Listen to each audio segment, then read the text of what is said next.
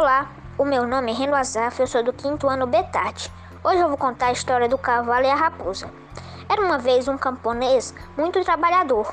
Durante anos, seu fiel servidor foi um belo cavalo que o ajudou nas tarefas mais difíceis. Após tantos anos juntos, o cavalo estava velho e cansado e já não suportava o trabalho pesado. Então, o camponês, com muita tristeza, pediu ao amigo que fosse embora, pois precisaria da colcheira vazia para um novo animal. O cavalo, com lágrimas nos olhos, foi saindo devagar.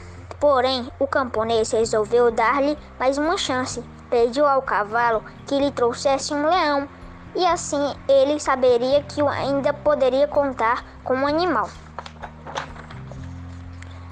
O cavalo saiu sem demonstrar satisfação, afinal achava-se incapaz. Como conseguiria derrotar uma fera como o leão? Desanimado, sentou-se na floresta.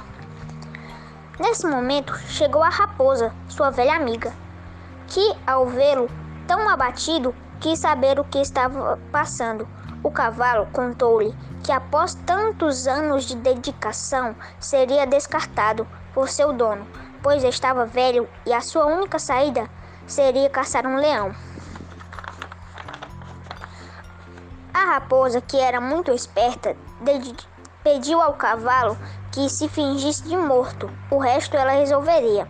A raposa partiu em busca do senhor leão. Ao encontrá-lo, ele queixou-se de quem há dias não comia e que seria capaz de qualquer coisa por uma boa refeição.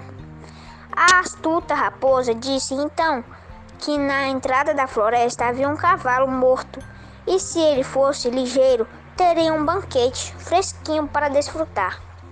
Ao chegarem ao local indicado, a raposa comentou que seria melhor o leão amarrar seu rabo à pata do cavalo e levá-lo para sua toca, onde poderia comer sem dar incômodo. O leão concordou quando ele estava com seu rabo bem preso. A raposa bateu no dorso do, do velho cavalo, que saiu em disparada, arrastando o leão.